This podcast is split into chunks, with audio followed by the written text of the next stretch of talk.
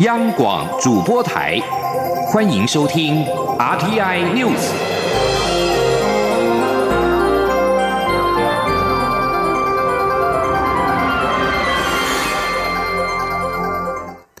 各位好，我是主播王玉伟，欢迎收听这节央广主播台提供给您的 RTI News。今天是二零一八年十一月二十九号，新闻首先带您关注。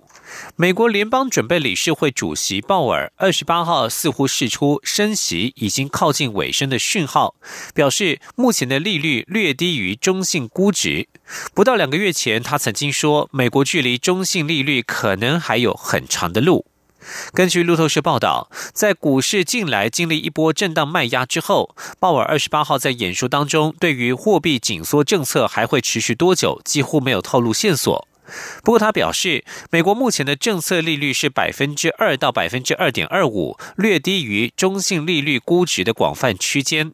美国九月份的中性利率估值区间为百分之二点五到三点五。鲍尔表示，对于升息速度过快导致经济扩张缩短，以及升息过慢引发通膨升高或是金融不稳的风险，联准会都同样重视。由于投资人解读鲍尔货币政策立场转趋鸽派，并且预期贸易战有望休兵，美股盘中劲扬，三大指数收盘涨幅都达到百分之二点三以上，而道琼工业指数中场大涨了六百一十七点，月线由黑翻红。而美中贸易战也意外形成了台商回台的契机。行政院会今天将讨论欢迎台商投资行动方案，预计明年二零一九年元旦上路。而松绑外劳适用对象必须符合增聘一定人数本国劳工等三大附带条件。为了解决台商返台投资可能面临缺人的困境，劳动部提出外劳松绑对策，适用的松绑对象必须符合投资金额、提高本劳薪资、增聘一定人数本国劳工等三项条件。在投资金额方面，高科技产业必须达到新台币二点五亿元以上，传统产业则是五千万元。此外，本国劳工平均薪资必须达到三万元。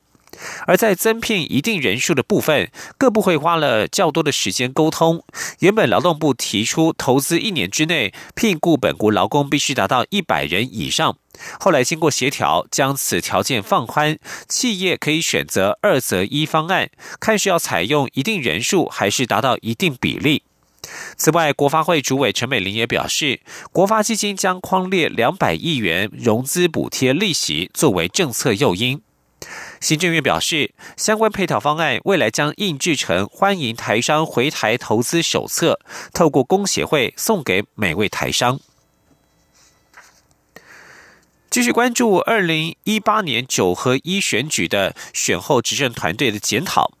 民进党二十八号下午举行中常会，中常委一致推荐由基隆市长林佑昌担任代理主席。林佑昌随后亲自举行记者会，强调民进党艰困的时刻，他勇敢承担。民进党唯有反躬自省，才有进步的空间。林佑昌并且对党内喊话，认为反反省的重点不在于世代交替，而是必须深切检讨是哪里做错了，一起承担，共同面对，互相补位，而不是互相卡位。民进党此刻更要团结一致，不可失了意志与志气。前天记者刘玉秋的采访报道。蔡英文总统因九合一选举失利而辞去党主席，民进党面临败选检讨会，也将启动党主席的补选工作。民进党二十八号举行中常会，与会中常会一致推举由连任成功的基隆市长林佑昌出任代理党主席一职。林佑昌在中常会后随即亲自举行记者会，表示民进党在这艰困时刻需要他，他勇敢承担。林永昌说：“败选给了民进党很大的反省空间和机会，民进党唯有反躬自省，才有进步的空间。面对党内近来高喊终身代接班，林永昌说：民进党必须彻底反省，但重点不在世代交替。那我们也必须要彻底反省啊！但是我觉得重点其实并不在所谓的一个世代交替啊。那，我们必须深切的一个检讨，我们到底是哪里啊做错了，或者是做坏了。”那一起承担，共同来面对，那互相补位，而不是互相的卡位。那在地方选举挫败，不过民进党仍然是执政党，对于社会有非常大的一个责任。那台湾人民以及所有的一个支持者都在看，民进党是不是一个成熟而且负责任的一个政党？我们有责任尽快的安定社会跟民心。林佑昌呼吁从政同志和党部主管干部，在这艰难时刻更要团结一致，互相勉励，要安抚并鼓舞支持者，不可失了意志和志气。林佑昌也说明自己代理期间的两大任务，包括尽快进行党主席补选作业和程序，以及台中、台北地委补选提名，并已成立协调小组。民进党发言人郑运鹏会后转述指出，有关党主席补选事宜，中常会请幕僚单位下周提出提成规划。同时，中常会也决议成立立委补选提名协调小组，由中常委郑文灿担任召集人，成员还包括立委高志鹏及郑运鹏。此外，与蔡英文总统一同请辞为败选负责的民进党秘书长洪耀福，在中常会后也特别到记者室与媒体辞行。洪耀福说：“林佑昌从基层党工做起，对党务很熟悉，非常容易上手。中常会一致推荐林佑昌担任代理主席。”洪耀福并说自己卸任秘书长一职后，不会进到总统府，也不会进入行政系统，更不会接受任何国营事业职务安排。从今天开始将以民进党党员身份关心民进党。中广电台记者刘秋采访报道。而在九合一选举溃败之后，蔡英文总统的基层之旅二十八号来到宜兰。他表示，民进党中常会产生代理主席之后，除了继续检讨败选原因，也会安排新的党主席选举。蔡总统表示，行政团队正在检讨政策，之后会进入人事调整，以带动下一波执政的新面貌。今天记者王维婷的采访报道。蔡英文总统卸下党主席职务后，继续启动基层之旅，听取地方对败选检讨的意见。蔡总统二十八号来到宜兰，对于当地支持者在这么艰困的局势下，还是勇敢站出来挺民进党，表示感谢。总统也对没有守住宜兰表示歉意。民进党中常会今天决定由基隆市长林佑昌代理党主席。蔡总统表示，代理党主席将继续带领民进党检讨败选和安排新主席选举。蔡总统表示，行政团队也正在检讨政策，接下来将调整人事。蔡总统说：“那么在行政部门的专长，呃，已经在体的政策的检讨，尤其是在呃新的名义出来之后，我们跟呃给了我们他们的这个意见之后，我们也进行了呃政策的检讨。我们政策检讨之后，就一定。”会做好人事的调整，让整个呃人事的调整来带动我们下一波呃新的呃执政的面貌。蔡总统表示，现在是最痛苦的时刻，但是民进党勇敢面对，做错就改，要让民众在支持民进党，或许很艰辛，但是民进党不是没有失败过，也会再站起来。蔡总统，请支持者不要灰心，最重要的是要有坚定的意志。中央广播电台记者王威婷采访报道。而在这次选举当中，公投也是被有许多地方遭到检讨。被诟病多年的鸟笼公投，在修法打开鸟笼之后，里头的那只鸟是否就自由了呢？二零一八年的公投确实因为降低门槛而有十项提案，其中同志平权议题，除了激化保守与进步立场的对立之外，政党也借此风潮动员选民，加上政府资助不够充分，社会欠缺有意义对话的情况之下。使得公投决策品质引发讨论。虽然台湾已经走进通往直接民权的道路上，但是如何有耐性的思考决策，将会是下一堂必修的公民课。请听央广记者肖兆平的专题报道。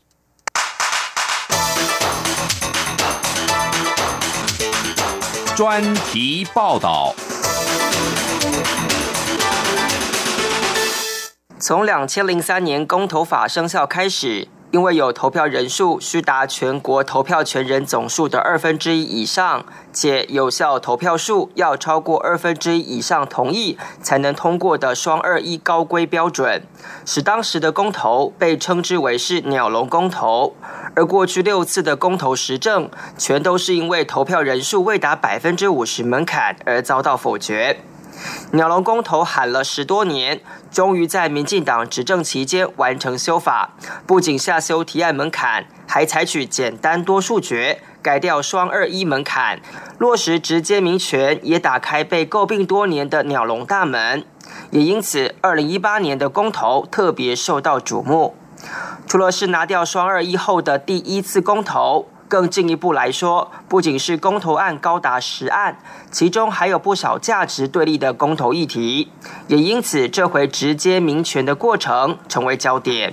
只不过选举过程中各种迷思、谬论、政党操作痕迹以及同温层意见不断盘踞，不禁想问：门虽然是开了，但笼中鸟真的自由了吗？公投这个议题，民进党这次陷入很大的困难。而国民党很巧妙的用公投绑大选，很多议题是 mobilize。大家知道，公投的目的不是为了公投，有些是 mobilization，要动员你的支持者出来投票。民进党立委罗志正选后在一场论坛中表示，有些公投案的用意就是为了要动员支持者，相较于国民党的表态，民进党这方面完全失灵。他说，理论上以前国民党、民进党是很会公投绑大选的。可以这次完全失灵，因为他没有办法告诉支持者你到底要不要领票，领了之后要盖几号，yes，几号？No，这是完全没有，连东京证明他也不敢不敢说不敢讲，所以他失去一个动员的力量，甚至更糟糕的 confusion。让你的支持者不知道怎么办。确实，国民党各级候选人在选前就不断指导支持者如何投公投票，这其实就是一次又一次的复式动员，无疑是对同温层的一种保温功能。东吴大学法律系副教授胡博彦分析，公投跟大选其实就是水帮鱼，鱼帮水的关系。民进党在公投案的论述上绑手绑脚，绑出选民的怨恨值。他说：“以以前民进党当初是希望公投绑大选是指标投票率的，在而言呢，他基本上来讲，他不认为这些这些出来绑大选当中这些公投对他其实是正面效果，所以说他就变成是他被绑手绑脚而已，所以在在这些议题上面而言，他也很少。”去做发言，很少发言，反反而大也有这些怨更怨恨他。国民党透过三项公投案号召同温层，也号召了立场接近的保守选民，再加上同婚公投所激起保守选民的危机感，因此这两股动能就集结成一群庞大民意。换言之，公投无疑是政治团体的动员工具。中央研究院法律学研究所副研究员苏燕图就说：“这种模式学理上称为加密公投。”他说：“有一种说法叫 crypto initiative，就是它是一个加密的公投，公民投票，它它也是一个这个民主社群做成。”集体决策的一个程序，那那个其其实其他的政治精英，他们就会设法会运用这个这个程序，他他们的目的可能不是在于说他真的很在乎这个政策，而是说为了要动员他的选民，所以他会设计题目，然后是试着试着去去去召唤他的选民投票，然后去等于是说增强他自己在在其他的选举的的的或或这个。胜选的机会，在政党或特定团体动员下的选民，很可能会有从众的羊群效应。虽然公投之于政党团体是有召唤选民的工具意义，但这也是民主政治所容许的做法。不过，台湾这回不仅出现死人联署争议，还有短短一个月内多达五十场的政见辩论会，其中更有不少基本常识错误，涉及偏见。政党意识形态的论调，在欠缺理性沟通环境下，羊群恐怕会走错方向。中山大学政治学研究所教授廖达奇认为，政党是与社会对话的媒介，所以候选人搭公投顺风车无可厚非。但公投案的对话时间确实太短了。他以瑞士为例。指公投联署达标后，还需经过国会一年的辩论时间才能交付公投。如果是攸关全国的创制案，更需要四年的讨论时间。廖达奇认为，瑞士经验所代表的是直接民权的民主耐心。他说：“对审议的过程，大家就事实来讨论的过程，揭露所有可能的面向的事实，这个过程是有费时的。我们要不要学习这个耐性，学习这种事实揭露比较充分的讨论，再进入到最后投票表决意识？而且这事实揭露还包括那个传递的管道。”中央研究院法律学研究所副研究员苏燕图表示。固然民粹跟保守势力很可能利用公投来展现政治力量，但能否让选民了解公投题目背后所涉及的政党意涵、公民主张才是重点。苏燕图以这场公投来说，他认为政府太晚提出相对应的资讯，使选民有资讯落差问题。苏燕图说：“我们现在是时间有限，资讯有限，资讯有限。另外一个原因是因为。”我们的政府其实太晚的时候才才表达说他对特定的共同题目的意见立场，但是他并没有充分的把这些，我我我怀疑说一般的选民有充分的理解到说，哎，很多事情有有不同的，有有一些复杂，有更有更复杂的考虑，然后有不同的那个想法，所以他们可能在这方面的资讯的获得上面其实是是。是有有有有有一些落差，也因此，苏燕图认为公投的鸟笼大门只开了一半。虽然拿掉双二一的高门槛，但公民讨论却不够充分，这连带也会影响决策品质。他说：“二零一八年之前的公民投票改革是改了一半而已，我们开了门，但是我们没有进一步再去好好的去设想说，哎，可是我开了门以后，我要怎么样进一步去确保说？”呃，这个公民投票的决策是大家可以充分讨论，大家不会觉得说好像是在比赛动员，而没有真没有真的做到沟通，没有做到讨论，所以这个这个部分我们等于是要继续改。不过，扣除政党发动的公投案，民间团体与个人就占了七案。针对台湾民众对公共事务的积极性，学者廖达奇就给予高度赞许。他也说，修法后的公投法虽然不再有鸟笼。但里头的那只鸟其实还在学飞，强调直接民权无法一步到位。廖达奇说：“鸟是有飞的哦，虽然也许还是雏鸟飞的比较稍微慢一点，slow 低一点点的。那个它的可能它的父母还要再教一下，但我基本上很肯定。台湾公投在过去都是由上而下的方式提出，且具有难以通过的高门槛，因此往往被认为只是花瓶式权力。民进党执政后启动修法。”虽然还是有政党动员的副作用，以及同温层取暖的问题，但民间提案百花齐放，可以说是台湾民主升级中。而如何协助雏鸟跨出舒适圈、飞得高，除了要有专业与科学证据当基础外，还要有不同观点的交流与对话，如此才能超越政党动员以及同温层效果的副作用。因此，如何透过制度设计让公投可以理性对话，将是社会下一堂必修的公民课。中央广播电台记者肖兆平专题报道。是阳光，翅膀打开了世界之窗；是阳光，翅膀环绕着地球飞翔。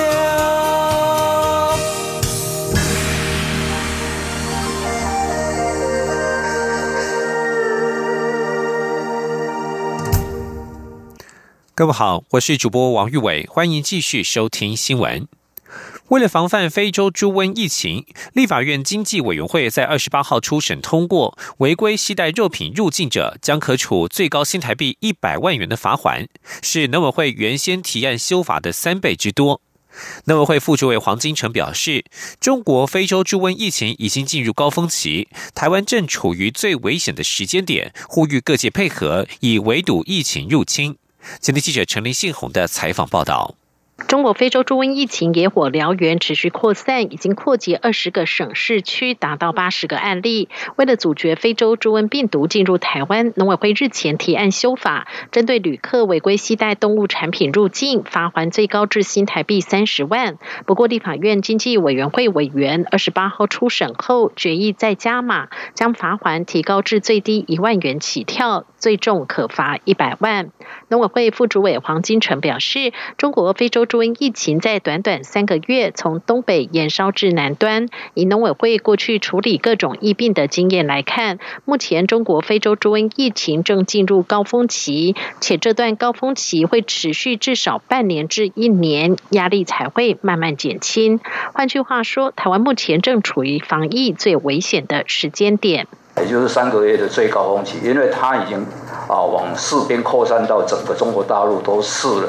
那现在就是烧烧烧烧到啊，就是动物一直扑杀扑杀到啊啊，就是那个高峰期啊传播的高峰期已经过了以后，它这个疫情才慢慢会啊稍微减缓下来，而且这个压力也才会减缓下来。所以以现在来讲的话呢，应该是处在啊这一个病毒扩散的一个高峰期。那这个对我们来讲的话呢，是非常非常危险的一个时间点。由于目前修法还得经过二三读，且经总统公布后才能正式施行，因此农委会也特别加强宣导，希望包括中国和外籍配偶等较常出入境的旅客必须提高警觉。农委会也表示，台湾一年猪肉产值可以达到七百多亿，如果加上设施和药品，可达年千亿的产值，是相当庞大的产业，绝不能让非洲猪瘟入侵而毁于一旦。中央广播电台记者。陈林庆红报道：台北农产运销公司今天将举行董事会，北农总经理吴英宁的去留再度成为话题。农委会主委林聪贤二十八号指出，吴英宁的阶段性任务已经完成，可以和台北市政府好好谈专任总经理的人选。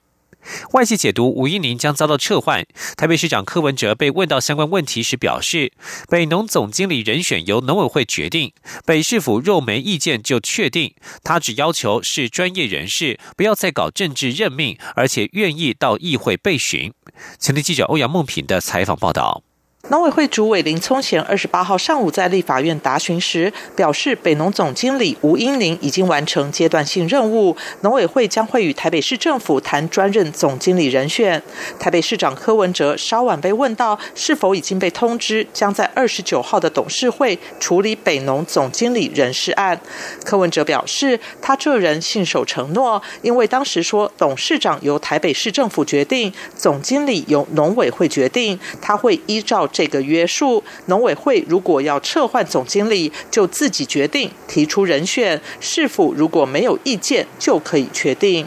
对于林聪贤表示，农委会会尊重北市府对于北农的人事布局。柯文哲说，北农哪有什么人事布局，他只要求是专业人士，不要再搞政治任命。柯文哲说：“啊，我们北农那时候人事布局，其实对我来讲，我跟你讲，我啦，我个人啊。”我从来没有把这些他当做是什么什么什么选举的庄脚组织！我我的要求就是这样。他是专业就可以了，不专业，因为他是服务人民的嘛，服务老百姓，服务中南部的那个那个农民，你知道，所以我只要求是专业的，不要不要再搞，不要不要再政治任命，就专业人士，这样就 OK 了。记者追问他认为吴英宁是否专业，表现如何？柯文哲没有回答，但补充他对于人选的条件，除了专业外，也要愿意到议会备询，不能都不去，让他当炮灰，这是最让他不爽的地方。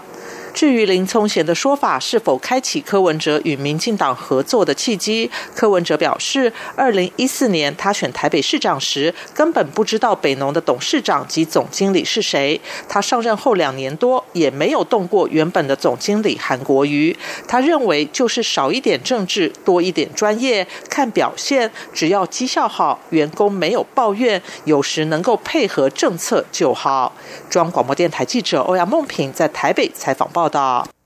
继续将焦点转到国民党，国民党主席吴敦义二十八号下午主持九合一选后的首次中常会。他表示，为了让党意融入更多民意，将敦请党籍十五位县市首长列席常会，积极参与党的决策机制。这项办法获得常会通过。此外，对于五席立委缺额补选，中常会也决议不办党内初选，采征召方式决定人选。前天记者刘品熙的采访报道。九合一胜选后，国民党一举拿下十五块执政版图。为了更贴近民意，国民党二十八号下午召开中常会，会中通过决议，将敦请十五位县市首长在十二月二十五号就职后列席中常会。之后如果有必要，也将修改党章规定，将执政县市首长增列为指定中常委的规定明文纳入。党主席吴敦义表示，希望这些最新民意产生的县市首长能够更积极的参与国民党决策机制，让党意融入更多民意，与时俱进。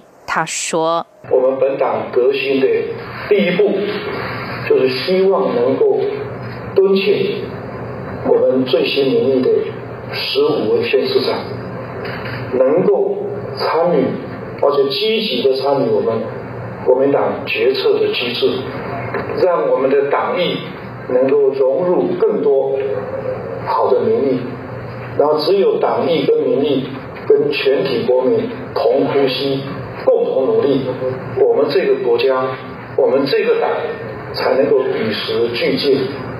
针对台北、台中、彰化、台南、金门等五个选区将进行立委补选，由于选务时程紧迫，因此国民党中常会也通过第九届立委缺额补选候选人征召办法，将不办理党内登记初选作业，由各县市党部建议征召名单。如果有多人有意参选，则由中央委员会协调小组进行协调，必要时将以民调结果作为提名依据。国民党文传会副主委洪孟凯表示，国民党即刻就会展开相关征召作业，务必提出最适当的人选，希望延续九合一选举的气势，不止守住原有的三席立委，还能够再夺下另外两席名额。此外，国民党副主席郝龙斌在会中表示，国民党这次胜选的十五个县市中有几个是绿营长期执政的地区。他提醒，在十二月二十五号正式交接前，当选人及当地议会应该做好监督，务必妥善交接，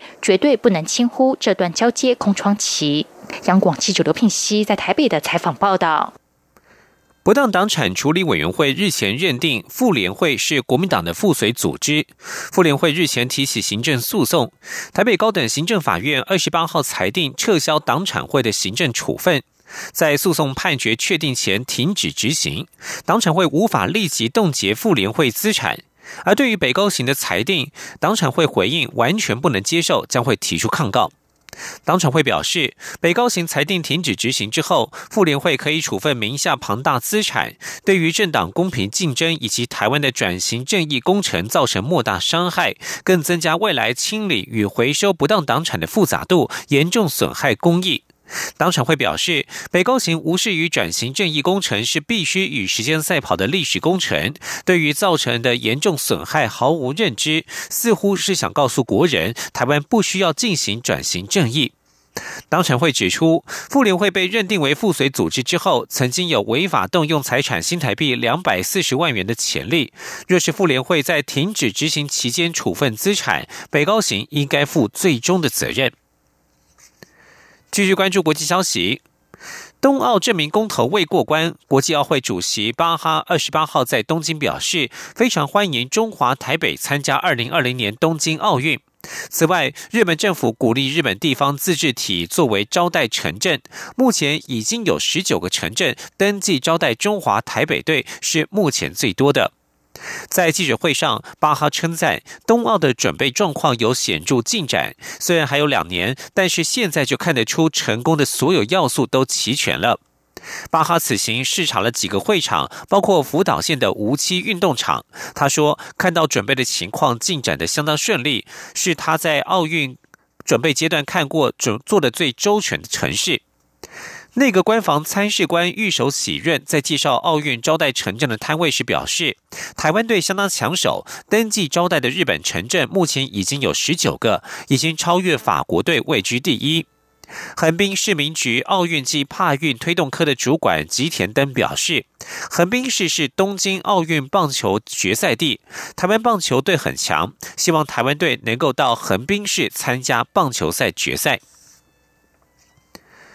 德国财政部长肖兹在二十八号提议，让法国放弃在联合国安理会的常任理事国席次，并且转让给欧盟。然而，这项建议立即遭到法国否决。肖兹在针对欧洲前景发表议题广泛的演说时指出，让欧盟在安理会有一席之地，将可让欧洲在全球舞台上单一发声。我们可以想象，在中期内，法国的席位将成为欧盟的席位。不过，肖斯的这番建议立刻遭到法国驻美大使阿罗否决。他在推特发文表示，这将违反联合国宪章，要改变他在政治上是不可能的。以上新闻由王玉伟编辑播报，这里是中央广播电台台湾之音。